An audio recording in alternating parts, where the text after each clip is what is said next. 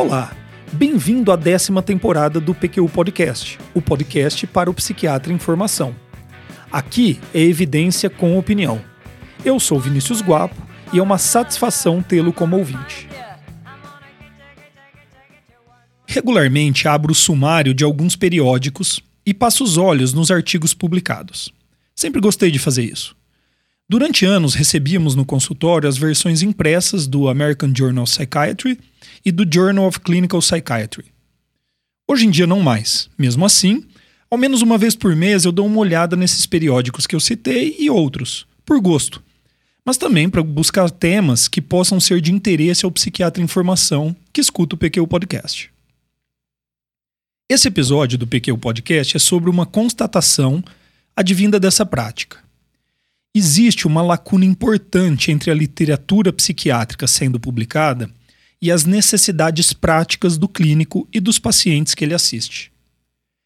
Enquanto assuntos da moda, como genética ou saúde mental pós-Covid, recebem grande atenção, ensaios clínicos que respondam perguntas cotidianas da prática clínica não foram e talvez não sejam conduzidos e publicados. Um artigo publicado no Lancet Psychiatry em maio de 2022 deu ressonância a essa minha constatação.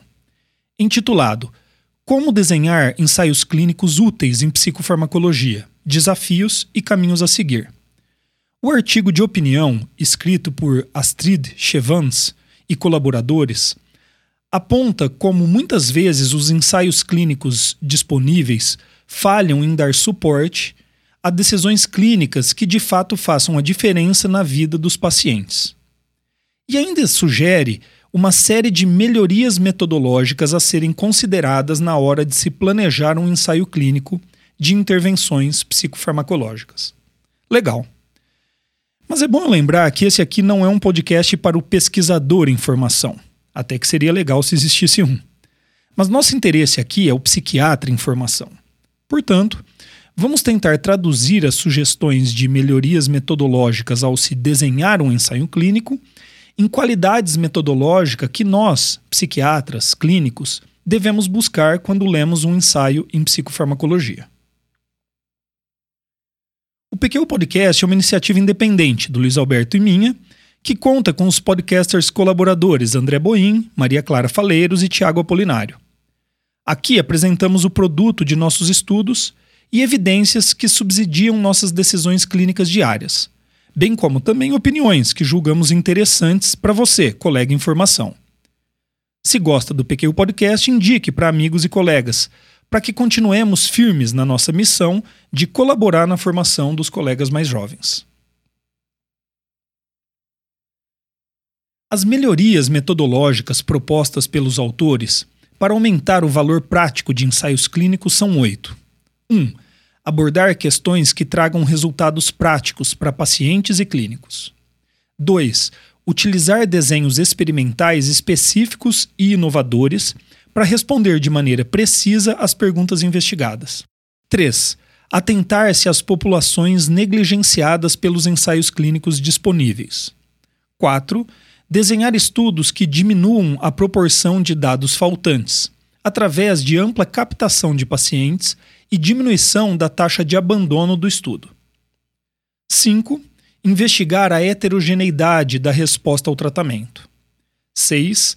Harmonizar resultados por intermédio de eleição de desfechos comuns ou ao menos comparáveis aos da literatura vigente. 7. Utilizar instrumentos de mensuração válidos e passíveis de comparação com outros instrumentos. E 8 preencher as lacunas da literatura na avaliação adequada de riscos e efeitos colaterais das medicações. Vamos então a cada um destes pontos. O primeiro, abordar questões de pesquisa que tragam resultados práticos para pacientes e clínicos. Quais deveriam ser e quem deveria apontar as prioridades a serem investigadas por ensaios clínicos? A James Lind Alliance é uma iniciativa sem fins lucrativos que inclui pacientes, cuidadores e clínicos na identificação e priorização de perguntas de pesquisa ainda não respondidas, assim como incertezas e impasses na literatura científica que possam subsidiar todos os envolvidos na produção de ciência, de pesquisadores a financiadores, na escolha de temas que impactem ao máximo as pessoas que precisem e usem evidências científicas. O nome da iniciativa homenageia um pioneiro dos ensaios clínicos. No século XVIII havia dúvidas sobre como tratar o escorbuto, doença letal e hoje em dia rara. James Lind, um perspicaz médico da Marinha Escocesa, chamado atualmente até mesmo de o Hipócrates da medicina naval, abordou o problema que matou milhares de homens a serviço da Marinha de maneira bastante pragmática. Ele conduziu um ensaio clínico em marinheiros do navio Salisbury, em serviço durante um bloqueio do Canal da Mancha em 1747. Os 12 voluntários, submetidos a condições de vida bastante similares no período do estudo, foram alocados, dois a dois, para utilizar um entre seis tipos diferentes de tratamentos usuais à época, por um período de 14 dias. Os tratamentos eram 1. Um, Sidra, 1,1 litros ao dia. 2. Elixir vitriol, que é ácido sulfúrico diluído em álcool, 25 ml ao dia. 3. Vinagre, 18 ml, três vezes ao dia, antes das refeições. 4. Meio litro de água do mar ao dia. 5. Duas laranjas e um limão ao dia por seis dias, já que depois desse período o navio já não dispunha mais de frutas frescas. E 6. Um preparado medicinal que continha alho, semente de mostarda, raiz seca de rabanete e resina de mirra, uma árvore de origem africana com propriedades medicinais. Peculiar, não é? Mas ilustrativo das práticas da época. A história da medicina me ajuda a olhar a ciência com um saudável ceticismo. Os achados de James Lind mostram que o uso de laranjas e limões tiveram os melhores resultados. Um dos marinheiros estava apto ao trabalho depois de seis dias, enquanto o outro recuperou-se logo de sua condição e foi nomeado enfermeiro. Gostou da história? Que bom! Mas o que nos interessa aqui é a maneira pragmática como, três séculos atrás, James Lind abordou uma questão relevante do seu tempo, salvou vidas e mudou o curso do tratamento de uma condição grave, porém facilmente tratável. Pois bem, sobre a importância de uma conexão entre as questões investigadas cientificamente e a prática clínica, Astrid Chevancé e colaboradores apontam que, apesar de os problemas mentais demandarem tipicamente tratamentos que duram meses a anos, os protocolos e práticas na prescrição dessas medicações são baseadas em ensaios clínicos com duração relativamente curta. Para exemplificar, a maioria dos ensaios clínicos de antidepressivos tem segmento de oito semanas. Além disso, um levantamento realizado nos Estados Unidos mostra que pacientes com diagnóstico de episódio depressivo maior, tratados com antidepressivo em monoterapia, usam esta medicação em média por mais de cinco anos. Essa lacuna deixa nós, clínicos, com baixo nível de evidência que dê suporte ao uso prolongado dessas medicações e também sem parâmetros adequados sobre quando e como indicar a interrupção do tratamento. Você já parou para pensar como são poucas as evidências disponíveis para tomada de decisão sobre a sequência de tratamento quando o paciente não responde ao primeiro ensaio terapêutico? Mais estudos como o STAR-D para depressão ou o Optimize para esquizofrenia fazem muita falta. Nesse sentido, a lista de demandas é grande mas eu escolhi algumas questões de pesquisa que pesquisadores, cuidadores e clínicos elegeram prioritárias em um levantamento da James Lind Alliance. Que intervenções são efetivas no manejo de comportamentos disfuncionais específicos do transtorno do espectro autista? Quais as melhores alternativas para se manejar os efeitos colaterais das medicações para transtorno bipolar, ganho de peso, apatia, problemas de memória? Qual a maneira mais eficaz para se prevenir a recorrência de episódios depressivos? Qual a maneira mais adequada de se tratar depressão psicótica? Qual a conduta mais segura e eficaz para se manejar o risco suicida? Ou ainda, como planejar o tratamento de pacientes com esquizofrenia que não respondem ou respondem parcialmente ao tratamento. Questões importantes, não são? Não pense que não reconhecemos a dificuldade de se estudar alguns desses tópicos ou de se conduzir longos ensaios clínicos. Mas um dos motivos para estas questões não estarem respondidas é a falta de interesse financeiro. Questões de pesquisa que não são necessariamente ligadas ao processo legal de regulamentação da comercialização de uma medicação despertam pouco interesse por parte da indústria farmacêutica. Resultado: pouco financiamento. Bom, e o que, que você, clínico, pode fazer diante desse cenário? Identificar as questões clínicas que continuam sem evidências adequadas para embasar sua prática e monitorar regularmente a literatura sendo publicada então. Um ponto também importante é ter a consciência de que a falta de evidência não significa uma carta branca para se prescrever qualquer coisa. Pelo contrário. Eu me espanto quando escuto argumentos como: as evidências não são conclusivas sobre o uso de antidepressivos em depressão bipolar, portanto, use. Complete a lacuna. Ou ainda, não há evidência sobre o melhor tratamento farmacológico para transtorno do espectro do autismo, portanto, use. Complete a lacuna. A segunda melhoria proposta por Chevans e colaboradores é utilizar desenhos experimentais específicos e, se necessário, inovadores para responder de maneira precisa às perguntas investigadas. Ensaios clínicos exploratórios atendem a demandas muito distintas daquelas atendidas por ensaios pragmáticos. Ensaios exploratórios avaliam o efeito de intervenções em um contexto bastante controlado, com populações selecionadas e razoavelmente homogêneas, nas quais as intervenções são aplicadas de maneira padronizada. Ensaios com essas características são típicas dos estágios iniciais do desenvolvimento de uma medicação e prestam-se principalmente a detectar sinais, mesmo que pequenos, de eficácia e de riscos, além de ajudar no entendimento dos mecanismos de ação da medicação em estudo. Já os ensaios pragmáticos são aqueles tipicamente conduzidos após o processo de aprovação da medicação por entidades reguladoras e são úteis em testar a utilidade da medicação em um cenário clínico mais realista e menos controlado a amostra deixa de ser tão homogênea, já que os critérios de elegibilidade, assim como métodos de recrutamento, são idealizados para facilitar a captação de pacientes que receberiam a medicação na vida real. Comorbidades e uso concomitante de outros psicofármacos são tolerados em ensaios pragmáticos.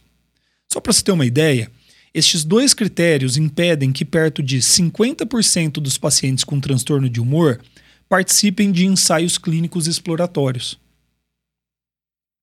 Além disso, as intervenções são administradas em condições muito próximas da prática rotineira, pela mesma equipe que usualmente faz o atendimento de pacientes, e em doses flexíveis, de acordo com a necessidade clínica, por exemplo. Nessa seara, algumas novidades valem ser mencionadas. Ensaios exploratórios do tipo prova de conceito têm sido conduzidos no modelo Fast Fail, termo em inglês para descrever ensaios que usam marcadores biológicos para rapidamente identificar se uma medicação tem a capacidade de produzir efeitos no sistema nervoso central que potencialmente possam ter impacto na fisiopatologia do transtorno mental, e assim eleger drogas candidatas a ensaios subsequentes. Ensaios exploratórios podem também se valer de um período de entrada no estudo em inglês run-in. Nestes ensaios, os pacientes iniciam o uso da medicação antes da randomização, e aqueles pacientes com poucas chances de responderem à intervenção são descartados antes da randomização. Uma variante desse modelo é quando os pacientes recebem placebo antes da randomização, e os respondedores ao placebo é que são descartados. Outra inovação que foi muito importante nos ensaios clínicos para testar medicações para o Covid-19 são os desenhos adaptativos. Nesses ensaios, os resultados iniciais são usados para modificar o curso do estudo, a partir, é claro, de regras pré-definidas, preservando assim a validade interna do ensaio. Esse modelo permite, por exemplo, que o tamanho da amostra seja redefinido, que intervenções e suas doses sejam alteradas, que grupos experimentais sejam removidos ou adicionados, que subgrupos de interesse sejam identificados ou que o ensaio seja interrompido precocemente, seja por benefício, futilidade do resultado ou dano ao voluntário. E o que você clínico pode fazer então? Conhecer os modelos experimentais e suas indicações vai ajudá-lo a selecionar ensaios úteis em meio a um mar de estudos em algumas áreas da literatura. Além disso, uma regra deve ser seguida.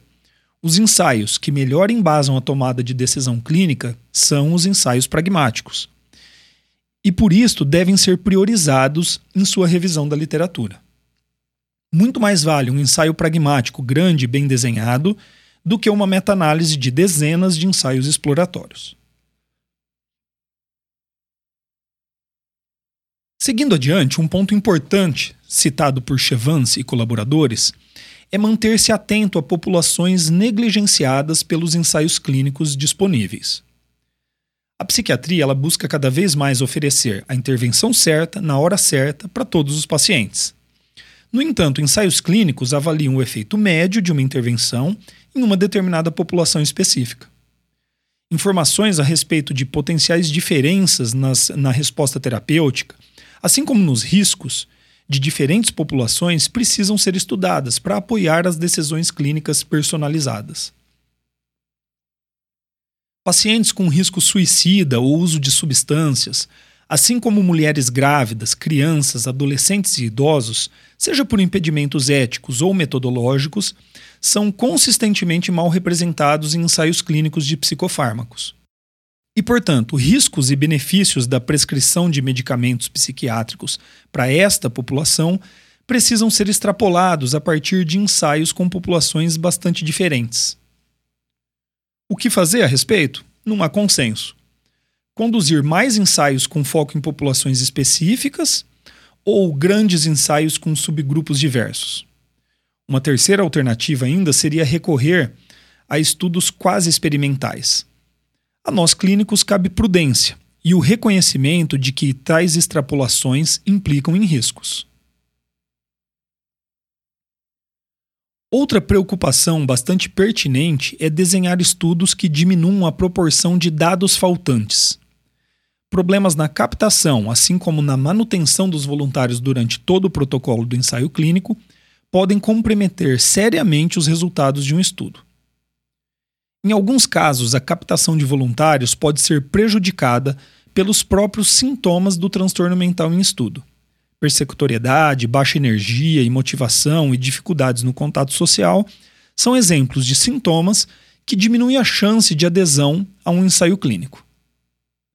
Tecnologias de teleatendimento, assim como incentivos e monitoramento constante, podem tornar a participação um pouco mais conveniente.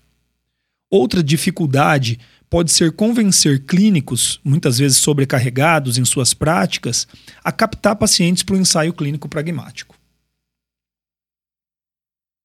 Já uma vez que um paciente inicia o ensaio clínico, mantê-lo dentro do protocolo de coleta de dados pode ser uma tarefa difícil pelos próprios resultados da intervenção. Voluntários alocados no grupo placebo tendem a desistir desproporcionalmente por falta de resultados, enquanto os alocados no grupo de intervenção abandonam o protocolo por, teoricamente, sofrerem relativamente mais com efeitos colaterais. Modelos de ensaios com períodos de entrada, como descrito anteriormente, podem diminuir esse problema, mas não são adequados a ensaios pragmáticos. Uma alternativa, melhor em minha opinião, é o uso do desenho de estudo chamado de Zellen modificado, em que a randomização é parcial, já que a preferência do paciente pode ser levada em consideração, ao menos parcialmente, quanto à intervenção que vai receber. Um exemplo: no ensaio Best Intro, um dos poucos a avaliar a eficácia de longo prazo dos antipsicóticos em pacientes com esquizofrenia, o paciente e o psiquiatra assistente poderiam rejeitar uma medicação na sequência de intervenções propostas quando há um histórico de experiência negativa com a medicação no passado. Bom, o que cabe a nós clínicos diante dessa preocupação? Analisar com atenção os métodos de captação e o diagrama que descreve as perdas de voluntários ao longo de um estudo, para assim melhor estimar o uso que pode fazer dos resultados encontrados. Estudos em que você identifique problemas de captação, muitas perdas ao longo do estudo e principalmente indícios de perdas não randômicas devem ter seus resultados analisados com muita cautela. Cansado aí? Toma um fôlego. Já estamos indo para o final do episódio. A quinta melhoria proposta pelos autores do artigo de opinião que norteou esse episódio é investigar a heterogeneidade da resposta ao tratamento no estudo e considerar esse aspecto na interpretação dos resultados. Ensaios clínicos com psicofármacos tipicamente envolve participantes com quadros clínicos diversos. Afinal, o diagnóstico de um transtorno mental comporta apresentações clínicas muito diferentes. Características do paciente no início do estudo podem interferir no prognóstico ou mesmo no efeito da intervenção. A depender da predominância dessas características, as estimativas de eficácia podem sofrer com maior ou menor heterogeneidade. Protocolos específicos, como o PATH, oferecem estratégias sistematizadas para ajudar pesquisadores a interpretar heterogeneidade nos resultados, através da comparação dos resultados, caso as características clínicas do paciente no início do tratamento seja ou não levada em consideração. Estudos pré-clínicos que identifiquem características modificadoras de efeito da intervenção podem ajudar-nos, leitores, na identificação de aspectos clínicos, biológicos, psicológicos e sociais que possam interferir na interpretação dos resultados. E é isto que nos cabe como clínicos: capacitação para melhor interpretar os resultados de ensaios clínicos. As melhorias de número 6 e 7 de nossa lista eu vou discutir em conjunto. A saber, 6, harmonizar resultados pela eleição de desfechos comuns ou ao menos comparáveis aos da literatura vigente. E 7. Utilizar instrumentos de mensuração válidos e passíveis de comparação com outros instrumentos. A necessidade de medidas e desfechos comparáveis é essencial na hora de se sintetizar os dados de diferentes ensaios clínicos. Mas eu não vou me ater nesse assunto, já que há muito pouco que nós, consumidores de ensaios clínicos, possamos fazer a respeito. Esse é um problema que cabe exclusivamente aos produtores de ciência.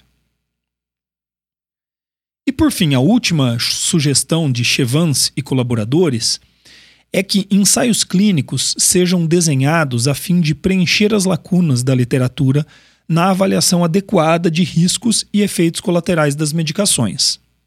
Dois pontos são essenciais: tempo de duração do estudo, principalmente para que efeitos adversos mais raros tenham maior chance de aparecer, e uso de escalas de avaliação adequadas para detecção de efeitos colaterais pois mesmo os mais comuns podem ser subreportados caso os pacientes não sejam estimulados a relatá-los.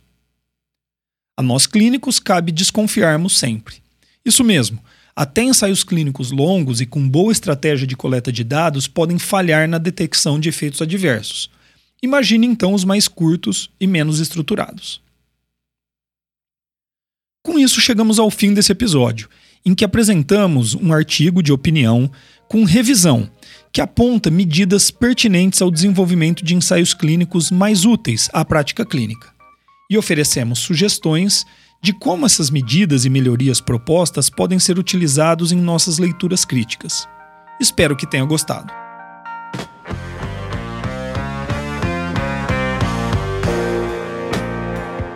Acesse a nossa página no Facebook e siga-nos no Instagram para ficar por dentro de tudo o que acontece no PQU Podcast. Confira em www.pqpodcast.com.br todos os episódios já publicados, com as respectivas referências, organizados por data, autor e sessão. Agradecemos sua atenção.